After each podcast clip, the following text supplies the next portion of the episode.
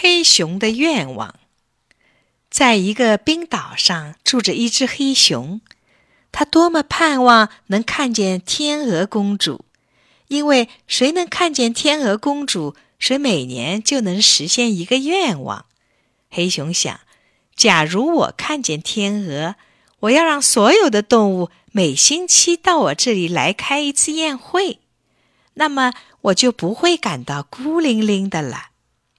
黑熊做了好多好多点心，等啊等，等了一天又一天，可是谁也没来。第二个星期，他还是做了好多点心，可还是没有人来。黑熊一直在等。这天，他刚摆好点心，天忽然暗下来了。一看，黑老鹰正绕着太阳在飞翔。哦，还有一群白天鹅飞在前边的，正是天鹅公主。啊，我看见天鹅公主了，我可以实现自己的愿望了！黑熊高兴地欢呼起来了。就在这时，黑老鹰忽然猛地朝天鹅扑过去。黑熊立即说：“不好！但愿黑老鹰变成一只麻雀，天鹅公主就没有危险了。”黑熊为了救天鹅们，毫不犹豫地放弃自己原先的希望。老鹰真的变成了一只小麻雀，天鹅们脱险了。他们感激地朝黑熊拍拍翅膀，飞走了。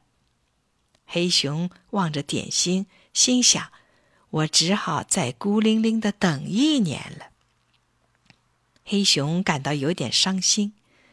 忽然，他看见天鹅又飞过来了。天鹅公主对黑熊说：“黑熊，我们来参加您的宴会了。哦，真香啊，真好吃！”天鹅们一边吃一边说，直到天暗下来，他们才离开。天鹅公主还答应下个星期再来。黑熊送走了天鹅，他刚低下头来。啊，有只小麻雀正在边上啄面包屑。黑熊问：“小麻雀，您过去是只老鹰，对吗？”“嗯。”小麻雀难过的话也说不出来，眼泪落在面包屑上。黑熊安慰说：“别难过，明年我还可以实现一个愿望，我一定让你再变成老鹰。不过。”你不能欺负天鹅呀！